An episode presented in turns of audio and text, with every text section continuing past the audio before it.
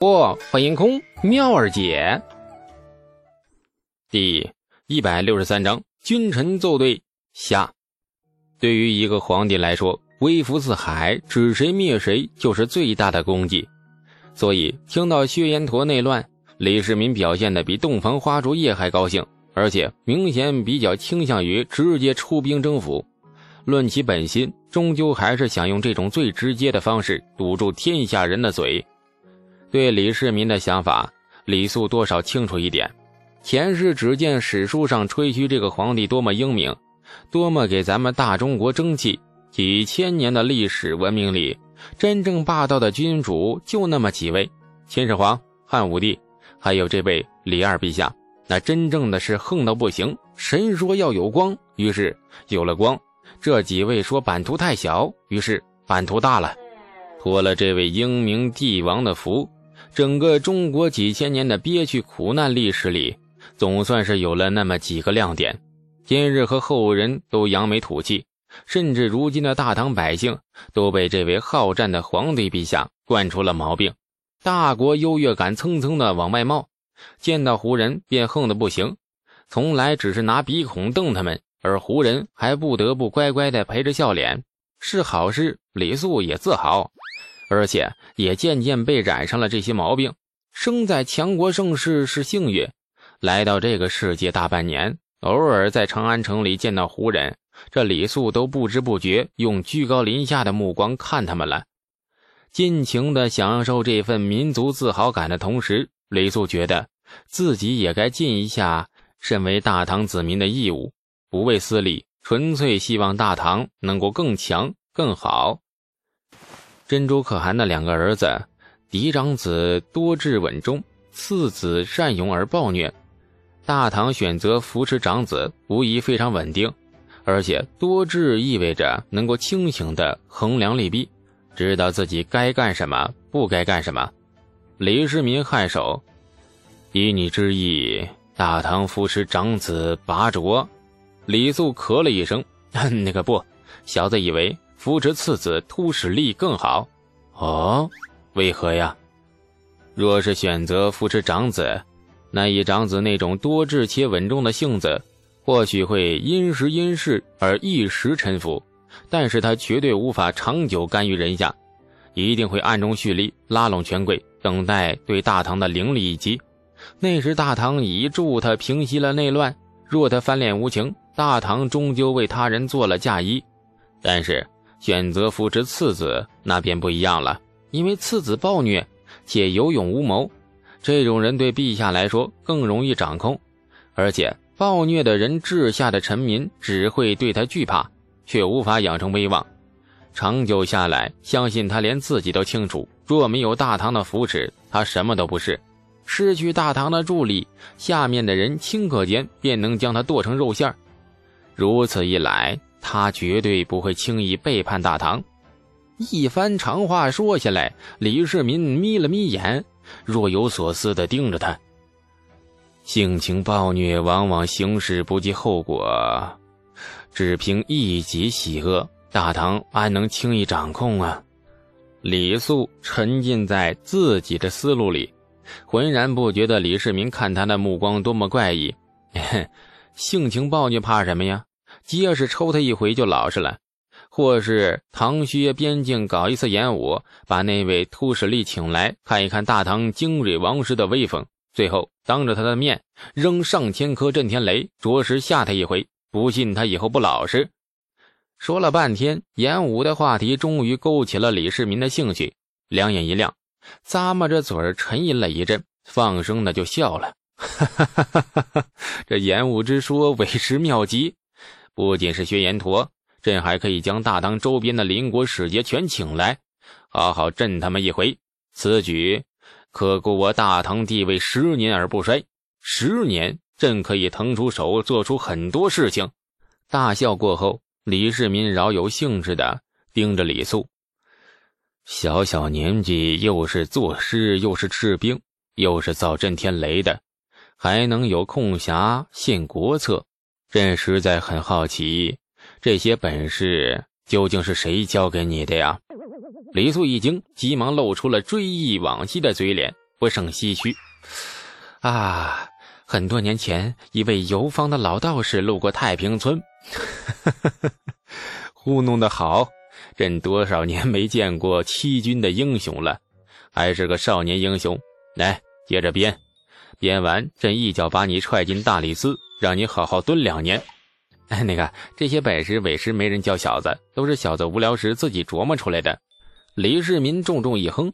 懒得跟他计较，忽然想起一事：上次你被关在了大理寺中，装疯卖傻，写了两首诗。哼，人都疯了，诗还做得那么好，什么十步杀一人，千里不留行，什么多行应笑我，早生华发，满长安那些没疯的文人，那该一头撞死了都。李素有点尴尬，红着脸嘿嘿干笑。李世民。叹了口气：“你是我大唐不可多得的英才，上次的事情确实让你受委屈了。从你的诗里，朕看出了你对朝堂心生厌倦。只是好好的少年娃子，怎可轻易的便被消磨了壮志？包括朕在内，谁的一生是平顺无波的？一点小挫折便消磨沉沦，算什么大丈夫啊？”李素，你要振作起来，好好为大唐、为朕立下更多功劳。日后，哎，不是啊，以后无论太子也好，哪家权贵也罢，只要你占了理，朕必不会让你委屈。嗯，李素闻言一怔，接着大喜。这话说的很含蓄呀，但是意思李素听懂了。原来李世民一直把他放在心上的。上次东市之事，李世民也清楚的知道他得罪了太子，今日算是给他送上了一张保命符。这张符比任何高官显爵更管用。李素急忙的整了整衣冠，起身朝着李世民长揖道地：“小子多谢陛下，陛下以国事待我，我必以国事报之。”奏对完毕，李素出了宫。刚才和李世民说了很多，至于他采不采纳自己的谏言，那李素管不了，尽过力那就行了。出兵或是扶持，其实都算不上错误。所谓一力降十会，以大唐如今的战力而言，无论怎样选择，都能达到目的。不同的是，付出伤亡的代价呢是不一样而已。宫门外，郑小楼仍在等着他。见李素出来，郑小楼懒洋洋地靠在马鞍旁，从没有主动迎上去牵马坠镫的觉悟。二人面对面，互相给对方扔了一记无比嫌弃的眼神，真想把他骗进东市的暗巷，叫王直给他套上麻袋，狠狠敲他几记闷棍。二人骑上马，李素没有回家，而是直奔火器局而去。李世民终究还是下了旨，今日开始。火器局加工赶制震天雷，数月之内务必要保证能够维持一场旷日持久的大战的产量。这道旨意明显是针对薛延陀，目的只有一个：备战。由此可知，李世民仍在出兵和扶持傀儡之间犹豫。火器局仍旧如往常般外松内紧。从外面看，一套新建的大宅子，外加上旁边几座工坊。看起来跟寻常大户人家的宅院没什么两样，然而只需要你靠近那火器局方圆十里之内，便能够明显感觉到被很多双眼睛暗中窥视着。郑小楼的感觉尤其强烈，骑在马上不停地四下张望，神情变得有些紧张和不安。感到紧张和不安就对了，火器局方圆十里外便被金无畏布下了暗哨。那种被无数双眼睛窥视的直觉是正确的，因为确实有很多双眼睛盯着他们。李素一直默默地注视着他的表情，见他这副如同炸了毛的模样，不由暗自点头：“嗯，表现的还不错。能够在毫无征兆的环境里忽然察觉到危险，说明还是有几分真本事的。或许这家伙的特长不仅仅只是扛揍。”二人行至离火器局三里外时，路边草丛里终于出来了一名禁卫将领，将二人拦下。将领态度很客气，态度很坚决。李素可以进火器局，但是郑小楼不行。他是生面孔，未得陛下旨意，绝不准进。火器局前任监正大人的不许家将，那也不行，只能在外面等着。李素斜眼瞥着郑小楼，发现这家伙也在看着他，而且眼神很友善，很平和，没有半点嫌弃的痕迹。很好，这里是李素的地盘嘛。若是敢露出那种嫌弃的眼神，那李素一定会大喊一声“抓奸细”。相信郑小楼以后的人生一定会很精彩，或许他的人生就没有以后了。留下郑小楼在金无畏的营帐里等着。